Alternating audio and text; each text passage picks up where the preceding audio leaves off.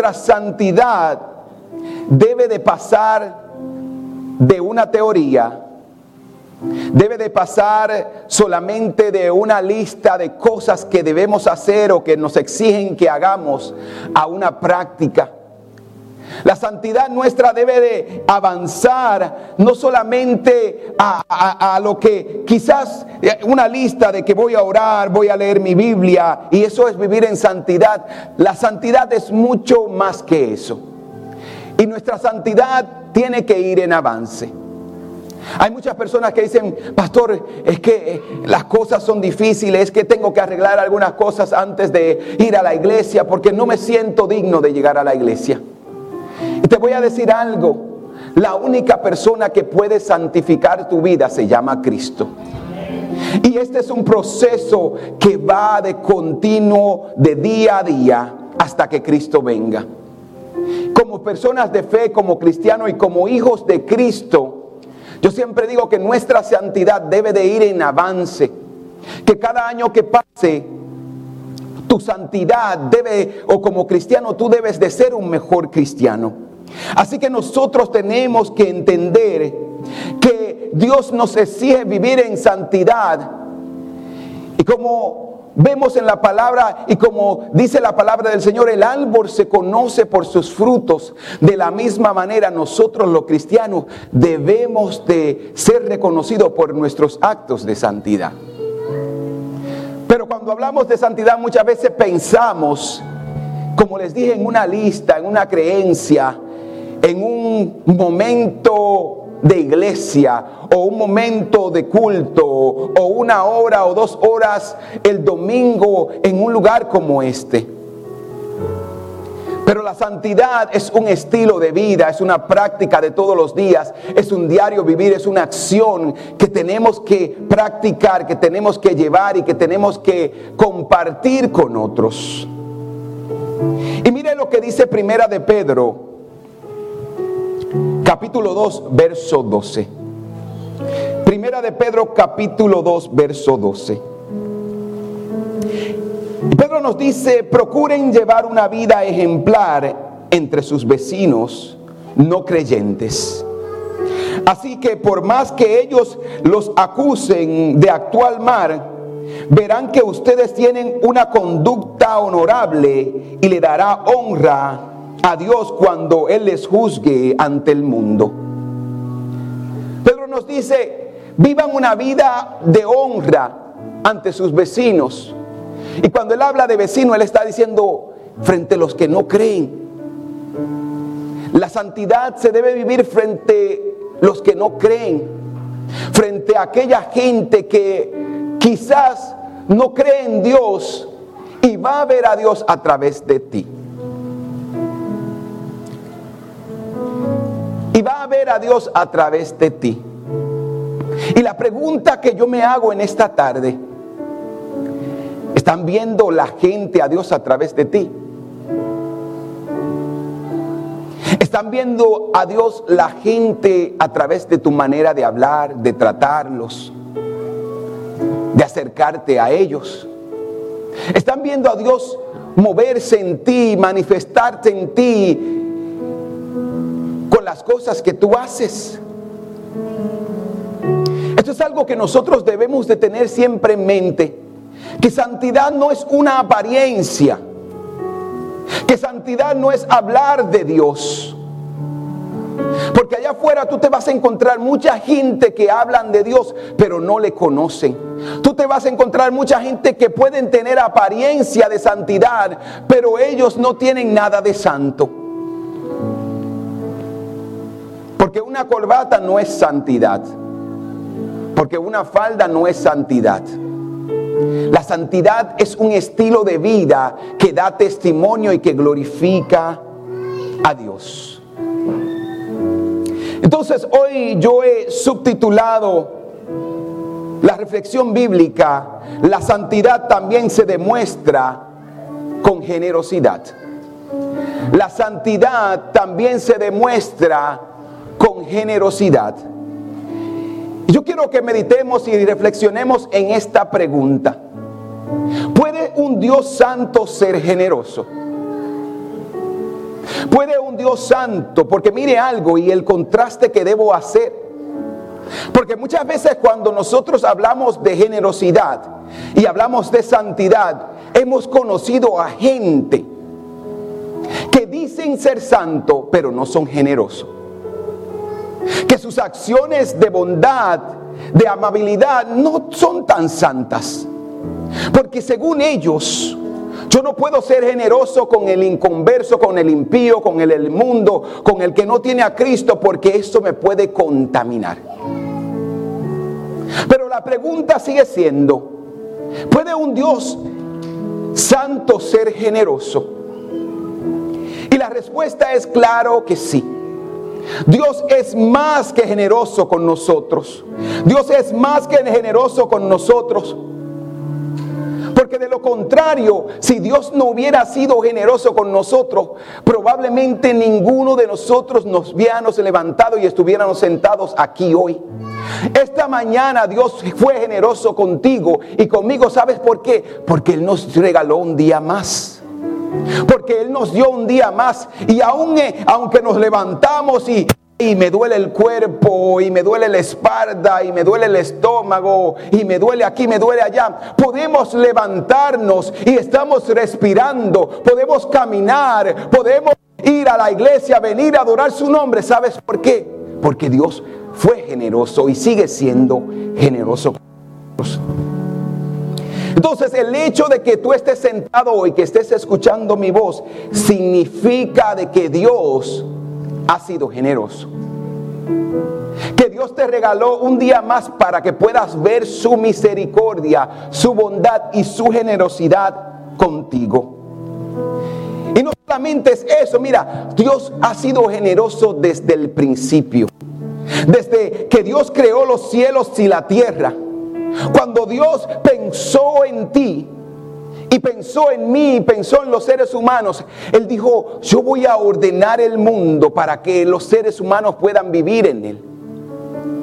El libro de Génesis dice que la tierra estaba desordenada y vacía. ¿Y sabes lo que Dios hizo? Él dijo, yo voy a ser generoso con los seres humanos. ¿Y sabes lo que él hizo? Dijo que él trajo orden al universo. Él trajo orden al cielo, a la tierra. Él hizo que crecieran las plantas, que, que el mar y que las estrellas estuvieran en su lugar. ¿Y sabes por qué? Porque él fue generoso contigo. Entonces Dios es generoso. Y aunque Dios es santo, Él sigue siendo generoso. Pero no terminó ahí. Después que Dios ordena el mundo, que crea todo hermoso, Él dice, vamos a crear el hombre. ¿Tú sabes lo que Él hizo? Dice el libro de Génesis que Él tomó lodo, tomó barro y hizo la forma de un hombre. Y después que este barro estaba en el suelo, dijo, yo tengo que mostrar todavía más generosidad. ¿Y sabes lo que Dios hizo? Dice el libro de Génesis. Dice que Él sopló vida en el hombre. Dios fue y es tan generoso que Él puso en nosotros su propio aliento. Ese respirar que, que tenemos nosotros los seres humanos fue Dios quien lo puso en nosotros. Esa vida que hay en nosotros, ese parpital que hay en nuestro corazón, fue Dios quien lo puso en nosotros. ¿Sabes por qué? Porque Él es generoso, Él es santo, pero Él es generoso con nosotros, su creación. Y Dios es tan generoso que en un momento el salmista en una noche mira al cielo y comienza a contemplar las estrellas, la luna. Y en el Salmo 8.4 él hace la pregunta a Dios y dice, ¿qué es el hombre? ¿Qué es el hombre para que te acuerdes de él? ¿Qué es el Hijo del Hombre para que de él te ocupes? El salmista cuando mira a Dios, cuando mira al universo, cuando mira y compara la santidad de Dios y quien somos nosotros los seres humanos imperfectos y pecadores, él hace la pregunta y dice, ¿quién somos nosotros? ¿Quién somos nosotros para que un Dios tan poderoso que puede crear y que puede ordenar y que puede dar vida se ocupe de los seres humanos? ¿Sabes por qué Dios se ocupa de nosotros? Porque Él es generoso. Dios ha sido generoso de generación en generación. Nos creó, nos dio su aliento nos ha cuidado, nos ha dado vida. Y la, y la generosidad de Dios no tiene fin. Dios siempre va a ser generoso y seguirá siendo generoso con nosotros los seres humanos. ¿Sabe por qué? Porque Él es fiel, porque Él es un Dios fiel y porque Él es un Dios generoso. Dios fue generoso con tus antepasados con tus tatarabuelos. Y mira, tú puedes ir hacia atrás lo más que tú puedas. Y Dios fue generoso con tus abuelos, con tu bisabuelo. Y gracias a esa generosidad que Dios tuvo con tus antepasados, como tu bisabuelo, tu tatarabuelo, ellos tuvieron a tus padres y Dios fue generoso también con tus padres. Y gracias a que Dios fue generoso con tu descendencia y con tu genealogía que viene desde el principio, desde tu abuelo, desde tu padre y ahora en ti, es que estamos sentados aquí hoy. God has been good to all of us. Dios ha sido generoso desde generación tras generación. Pero no solamente termina ahí, Dios ha sido generoso con nosotros. Y te voy a dar todavía algo más poderoso. Dios es generoso con nosotros y lo va a hacer con nuestros hijos y con nuestro nieto. ¿Sabes por qué? Porque Dios es bueno, porque Dios es santo, pero Dios es santo y también es generoso con nosotros. Dios es generoso. ¿Y sabes algo? Que es parte de sus atributos. La generosidad de Dios se muestra en toda la generación, en toda la historia de los seres humanos. Si Dios es generoso y Dios es bueno con nosotros, la pregunta entonces es, ¿por qué ahora yo tengo que ser generoso? ¿Por qué me conviene ser generoso? Eso es algo que tenemos que meditar y pensar. Un Dios santo es también generoso. Pero hay algo más que Dios espera que de nosotros por, por Él haber sido generoso con nosotros. Y yo te lo voy a poner de esta manera. Cuando tú haces algo bueno por alguien, cuando tú muestras bondad por alguien, Uno espera que esa persona sea recíproca, correcto. Ah, ustedes no piensan así, ustedes no se hagan, ustedes también piensan así.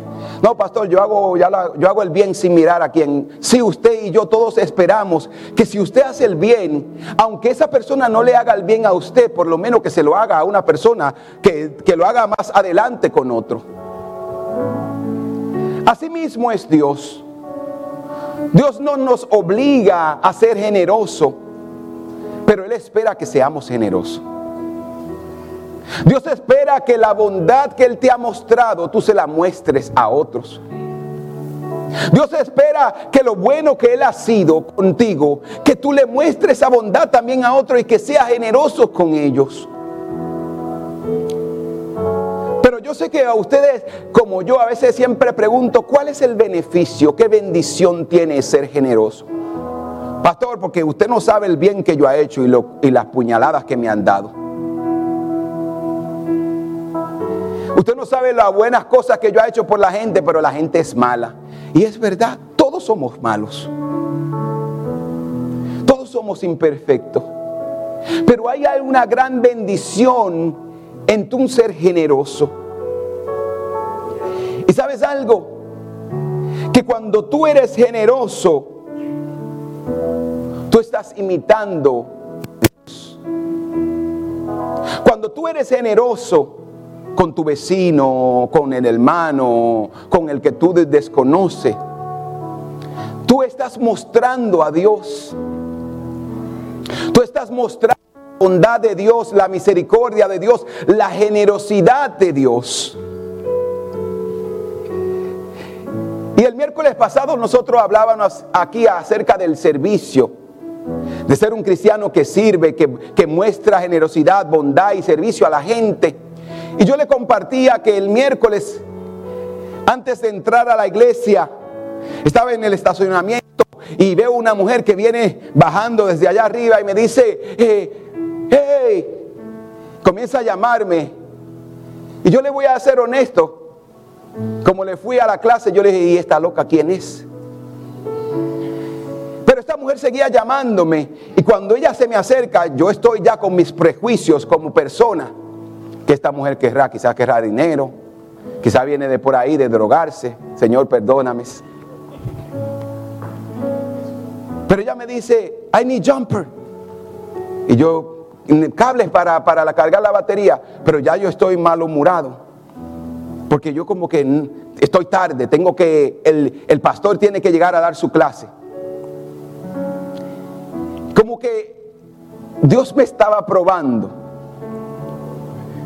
Porque venimos hablando de santidad y de mostrar bondad y de ser generoso y de mostrar nuestras buenas obras a la gente. Mire, yo podía decir quizás como esos personajes que vieron al samaritano tirado en el camino y dijeron, tengo cosas que hacer.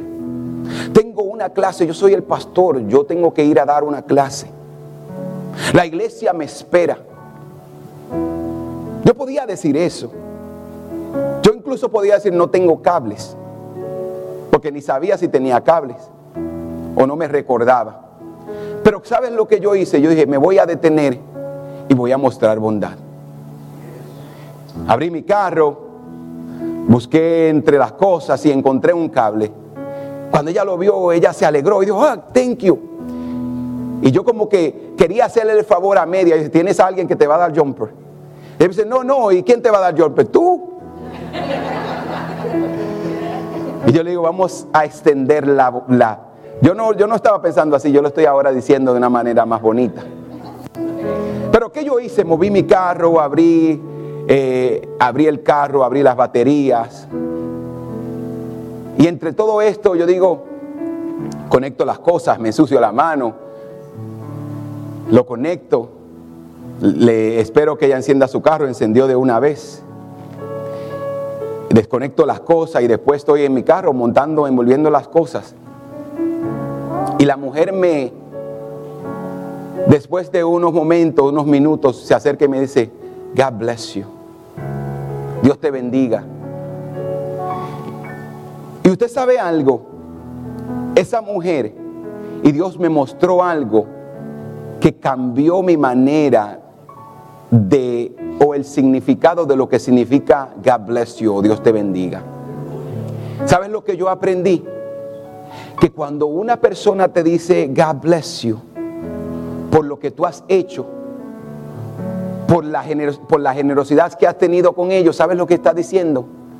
Yo he visto a Dios en ti.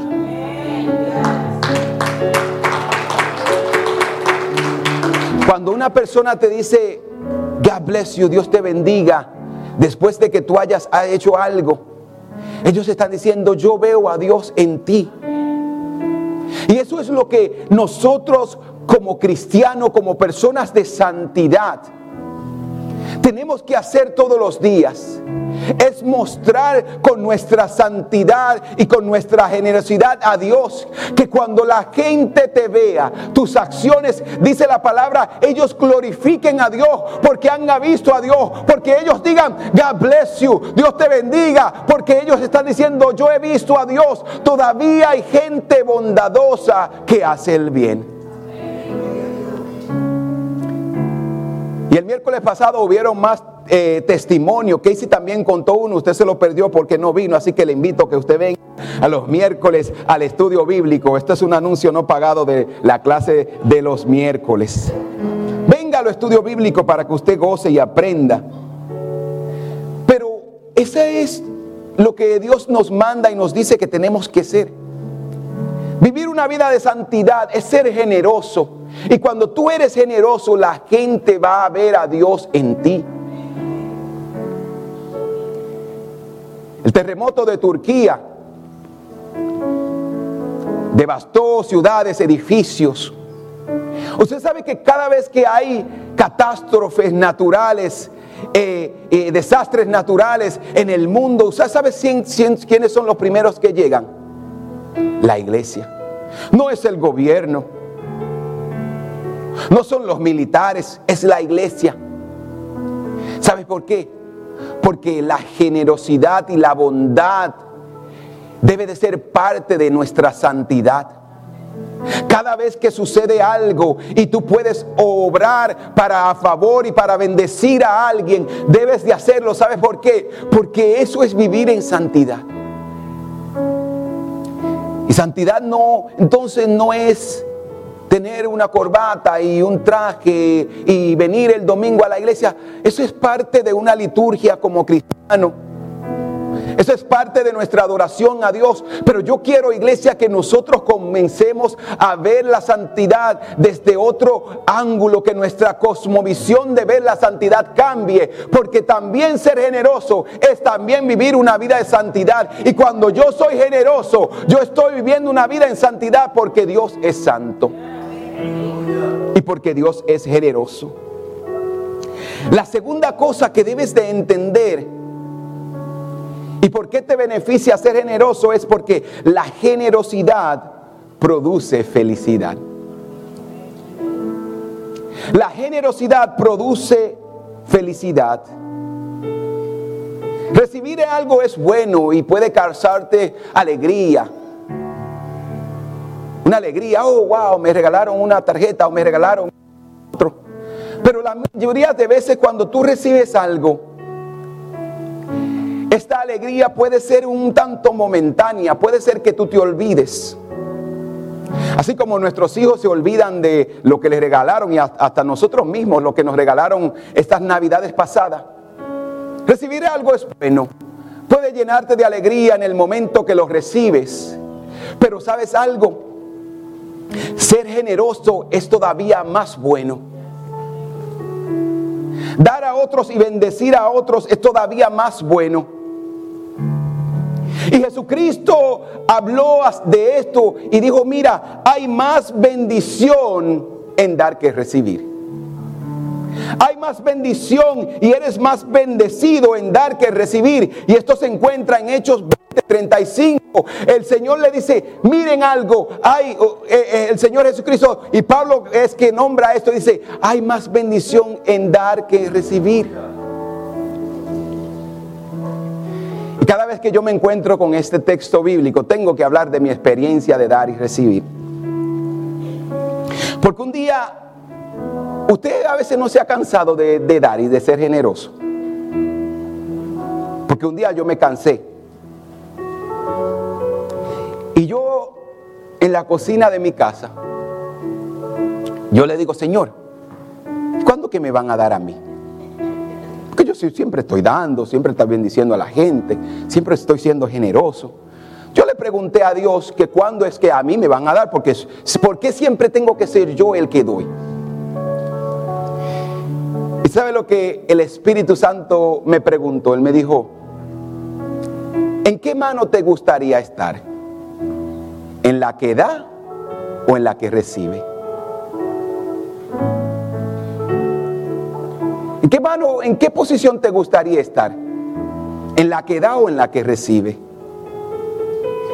Y mire, cuando el Espíritu Santo habla a mi vida y me hace preguntas como esa, yo me quedo callado porque yo, yo sé en la mano que yo quiero estar, pero...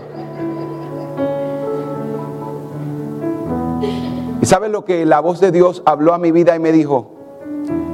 Apréndete esto y me recordó este texto bíblico. Yo le digo a la pastora y a mi esposa que cada vez que Dios me habla, Él me da un texto bíblico para confirmar que lo que Él me está diciendo es cierto y está en su palabra. Y Él me dijo, hay más bendición en dar que recibir. ¿Sabes algo? Porque la mano que da siempre es la que tiene, es la que provee, es la que Dios tiene para dar. Yo quiero, y por eso es que el Señor dice, mira, es mejor dar que recibir, porque cuando tú estás dando, tú estás diciendo, yo tengo para dar, pero el que está recibiendo está diciendo, tengo necesidad, no tengo lo suficiente. Entonces, mira, tú tienes que entender que hay más bendición en dar que, que en recibir. Y por eso, cada vez que tú das, cada vez que tú haces algo bueno, cada vez que tú bendices a alguien, cada vez que tú eres generoso, ¿sabes algo? Eso te llena de gozo. Yo me atrevería a preguntarle, yo sé que todos ustedes quizás pudieran nombrar esos actos de generosidad que ustedes han hecho, que le han impactado su vida. Porque cuando tú eres generoso, la generosidad produce felicidad.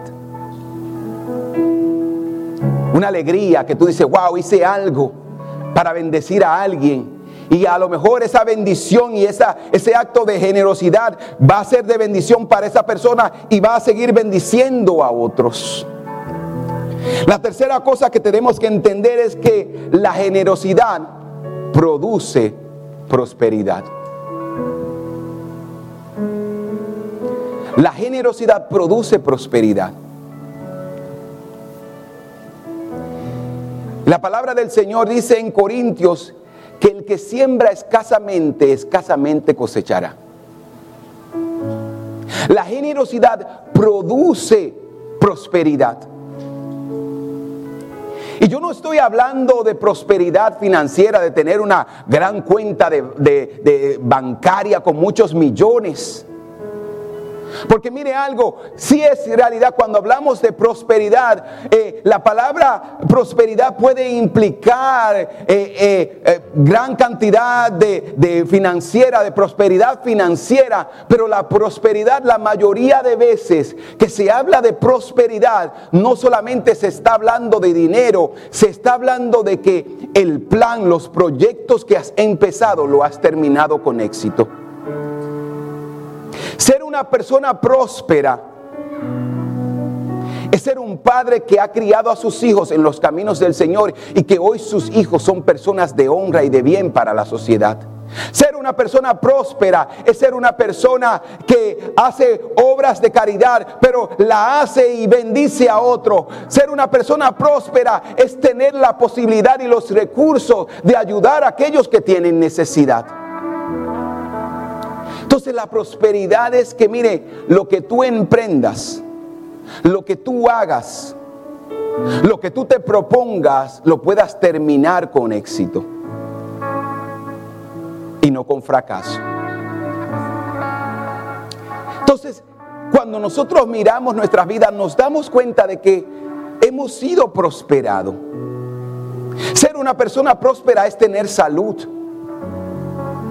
Serte una persona próspera es tener una relación matrimonial con tu esposo, con tu esposa, de paz, de amor y de alegría.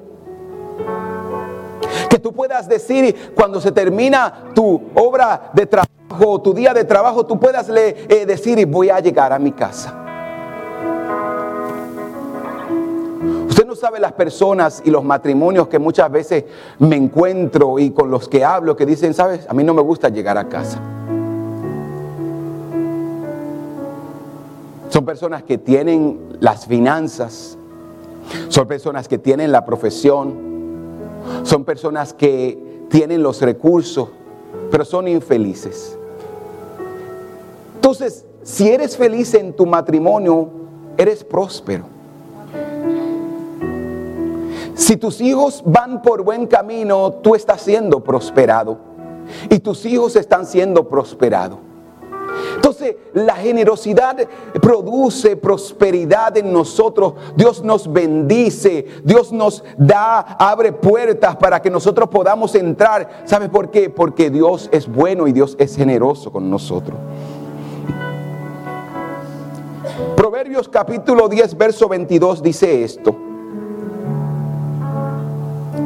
La bendición de Dios o la bendición del Señor es la que enriquece a una persona y Él no añade consigo tristeza y no añade consigo tristeza.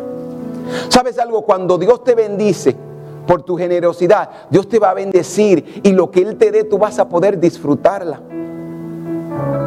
Tú vas a poder disfrutar las bendiciones de Dios.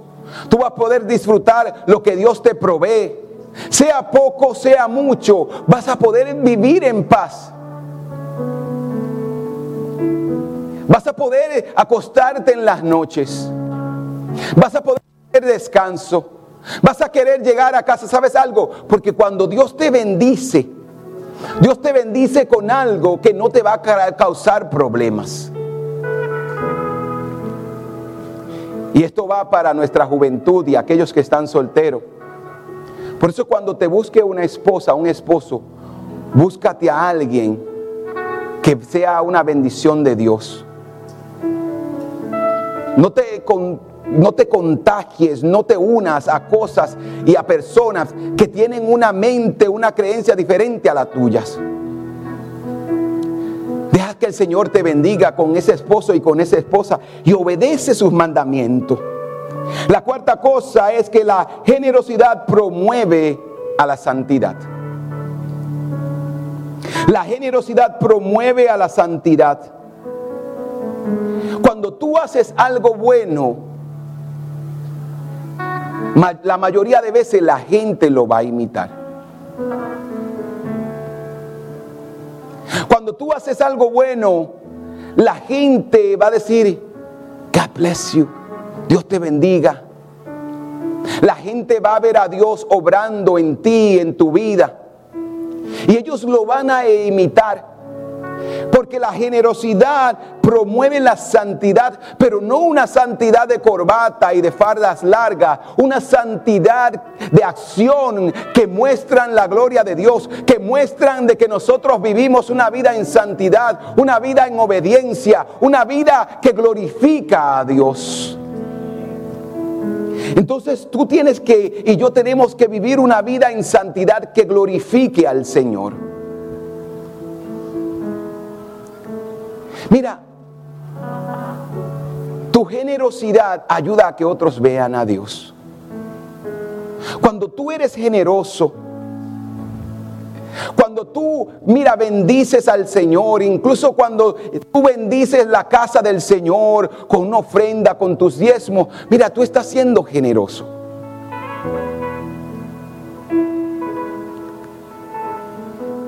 Es bien interesante que cuando tú pasas de una cultura a otra, muchas veces, yo voy a hablar de, esta nación, porque yo creo que una de las naciones que es más generosa es esta nación, los Estados Unidos. Pero hay algo interesante que yo voy a decir que ha pasado o que pasa con nosotros lo que venimos de otros países. Yo le digo, y yo le llamo a esto una mente de inmigrante. Porque muchas veces nosotros venimos de nuestros países y decimos, no, yo vine a buscar lo mío. ¿Quieres ser voluntario en la iglesia? ¿Quieres dar a la iglesia? ¿Quieres hacer algo por la iglesia? No, me van a pagar. Muchas veces nuestra juventud ellos vienen, pastor, yo necesito hora comunitaria. Yo le digo, ¿qué tú estás haciendo? ¿Qué vas a hacer para la iglesia? Para la obra del Señor. Muchas veces nosotros invitamos a nuestros jóvenes a hacer cosas y a veces, y, ya ellos nos conocen o conocen la iglesia y ellos ni siquiera hablan, ¿cuánto me van a pagar? Yo le digo, nada. Lo vas a hacer porque eres una persona buena y generosa. Pero eso pasa muchas veces con nosotros. ¿Y de dónde nuestros hijos aprendieron esto? De todas las cosas que ellos han aprendido, yo creo que esa no fue una de esas. En YouTube, ni en TikTok, ni en Instagram. Muchas veces nuestros hijos hablan así y están enfocados, o como dicen en inglés, they money oriented. ¿Tú sabes por qué? Están orientados al dinero, ¿sabes por qué? Porque nosotros como padres le hemos enseñado esto.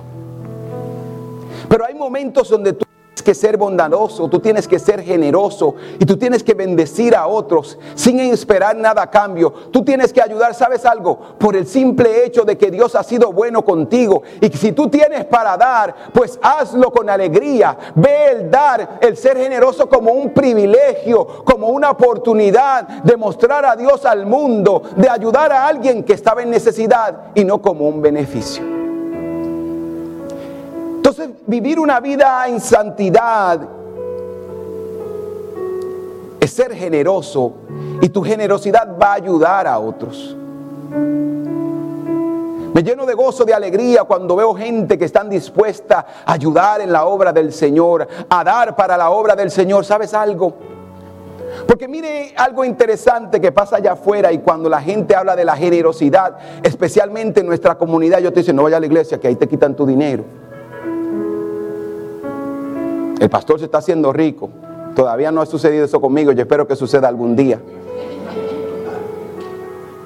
Sí, porque yo quiero que Dios me bendiga. Y si, si me van a criticar, pues por lo menos que yo tenga la riqueza para por lo menos apoyar lo que la gente dice. Pero todavía no ha sucedido. Pero mire algo interesante. Que cuando la gente habla de que la iglesia, de que roban, de que te quitan tu dinero, ellos no piensan si tú no hubieses sido generoso, si tú no hubieras apoyado este lugar con tus diezmos, con tus ofrendas, no hubiera lugar. Cuando tú eres generoso y tú das a la casa del Señor, tú estás diciendo, yo voy a asegurarme de que en mi casa, de que mis hijos tengan una iglesia donde congregarse. Cuando tú das a la casa del Señor, ¿sabes lo que tú estás diciendo? Tú estás diciendo, yo voy a asegurarme de que haya un espacio acogedor, que esté cómodo, que esté limpio, donde la gente pueda llegar y escuchar esperanza, palabras de esperanza, palabras de aliento, palabras de salvación, palabras de vida. Cuando tú eres generoso, tú ayudas a que personas que estaban perdidos en las drogas, en el alcohol, matrimonios que estaban destruidos, puedan llegar y ser restaurados en un lugar como este. Entonces, el dar a la iglesia, el ser generoso, no creas que, ah, estoy dando mi dinero para que otros se enriquezcan. No, lo estás haciendo para bendecir a tu familia, para que tus nietos tengan un lugar donde congregarte, para que tus bisnietos puedan tener un lugar donde puedan decir, esta es mi iglesia, ahí se predica la palabra del Señor. Es así como nosotros damos continuidad al Evangelio siendo generoso.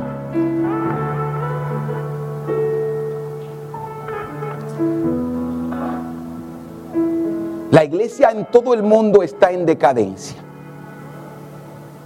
Iglesias se cierran por falta de la ayuda de los hermanos. Y eso es lo que sucede, mira, en la iglesia, en toda la iglesia del mundo, hay necesidad. ¿Sabías tú esto? Que en todas las iglesias hay necesidad. Puede ser una iglesia de 10, uno de 30, de 100, de 500, de miles, pero en todas las iglesias hay necesidad. Hay necesidad de personas voluntarias que digan yo voy a contribuir con mi talento, con mi tiempo para engrandecer el reino del Señor. Hay necesidad financiera, hay proyectos y cosas que toda la iglesia, incluyendo la nuestra, necesita completarse para seguir avanzando el Evangelio. En todas las iglesias hay necesidad y es gracias a tu generosidad, gracias a que tú aportas y contribuyes que este lugar está aquí.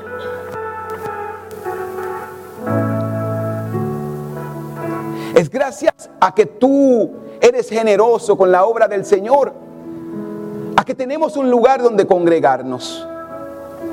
Entonces yo quiero que tú entiendas algo. Y no tomes esto a la ligera que lo que tú haces y que lo que tú contribuyes a la casa del Señor es de bendición no solamente para tu vida, sino para tus hijos, sino para tu comunidad y lo va a hacer para tus nietos y tus bisnietos. ¿Sabes algo? Porque tu generosidad va a continuar bendiciendo a otros y ayudando a que otros escuchen, vean y crezcan en una vida de santidad ante Dios. Entonces ser generoso es bueno. Con esto yo concluyo. Todo el que ama, da. Todo el que ama, da. Dios es amor, Dios nos amó, Dios es santo. Pero Juan 3:16 dice que de tal manera Dios te amó a ti, te amó a ti y me amó a mí que dio a su Hijo Cristo. Dios nos amó de tal manera que nos bendice. Dios nos amó de tal manera que Él nos da.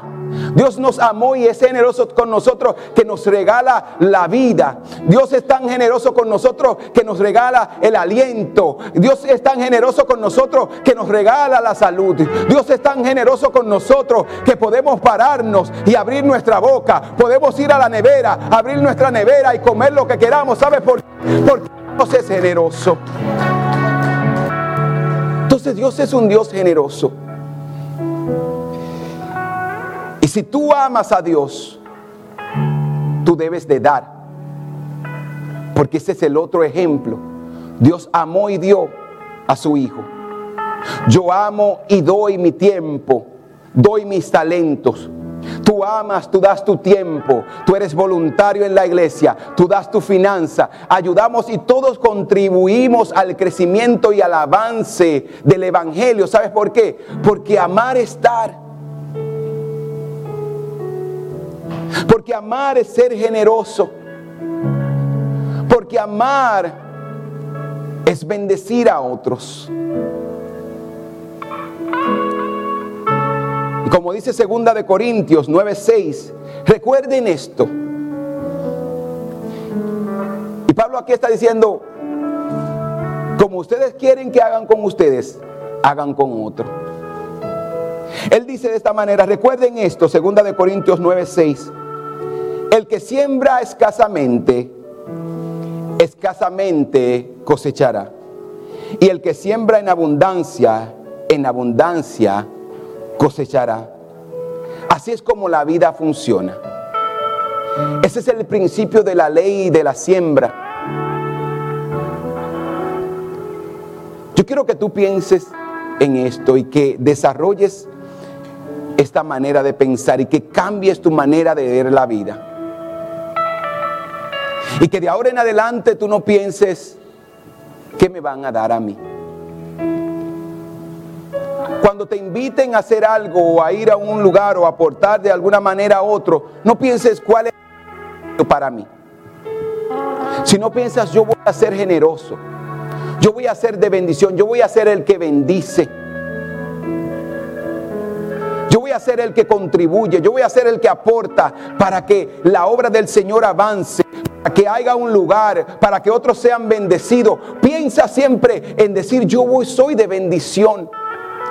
Piensa siempre en decir, yo soy el que quiero ayudar y quiero aportar y quiero que la gente escuche y conozca del Señor. Porque tú y yo sembramos y vamos a cosechar lo que sembremos. No hay ninguna otra manera. Lo que tú siembras, eso vas a cosechar. Si quieres cosechar generosidad, siembra generosidad. Si quieres cosechar amor, siembra amor. Si quieres cosechar miseria, ¿va? o si cosechas miseria, porque yo creo que nadie quiere cosechar miseria. Pero si tú siembras miseria, tú vas a cosechar miseria. Entonces tú tienes que pensar en tu mente, yo voy a ser un, una persona generosa que contribuye a la, a la grandeza del Señor. Sabes, mire, desde muy niño hay una canción de Danny Berrio que se ha convertido en una historia personal y siempre que hablo acerca de ser generoso, pienso en esto. Y la canción dice, eh, eh, soñé o tuve un sueño en el cielo y que Dios estaba ahí. Y dice que él llega al cielo y que comenzó a ver, comenzó a caminar por, el, por, por las calles de oro y vio el mar de cristal. Y en su caminar por el cielo, él dice, de repente llega una persona y me dice gracias. Y la persona dijo, gracias por darme al Señor. Y la idea de la canción o el principio de la canción es que Él dice, en el cielo van a llegar, va a haber un momento en tu vida donde nosotros vamos a llegar al cielo y se van a acercar personas y te van a decir gracias. Y quizás tú vas a preguntar, gracias por qué. Y esa persona te va a decir, gracias por la ofrenda, gracias por tu generosidad con la iglesia o los pastores que están en la selva del Perú. Gracias por tu generosidad con los pastores que tienen un orfanatorio en Guatemala. Gracias por tu generosidad con la iglesia en República Dominicana que ayuda a personas que están en la pobreza. Gracias por lo que tú hiciste. Gracias por lo que tú diste. Van a haber personas que se te van a acercar en el cielo y te van a decir gracias. Gracias a tu generosidad. Gracias a tu bondad. Ellos también van a disfrutar del cielo. Porque allá arriba va van a llegar gente que es gracias a lo que tú diste a los misioneros, a los pastores, a las iglesias, para que hicieran, para que compartieran, para que llevaran el Evangelio, que se van a salvar. Tenemos que vivir en santidad, porque la santidad también se muestra en tu generosidad. Vivir una vida santa es ser generoso. generoso con los que te hacen en bien y también los que no también te hacen el bien. Pero nuestro llamado es vivir una vida de santidad y de generosidad. ¿Por qué debemos de vivir una vida de santidad? Porque la palabra de Dios dice que sin santidad nadie verá al Señor. Sin santidad tú y yo no podemos llegar al cielo. Debemos de vivir en santidad y también mostrar generosidad. Porque la generosidad también se muestra con nuestra santidad.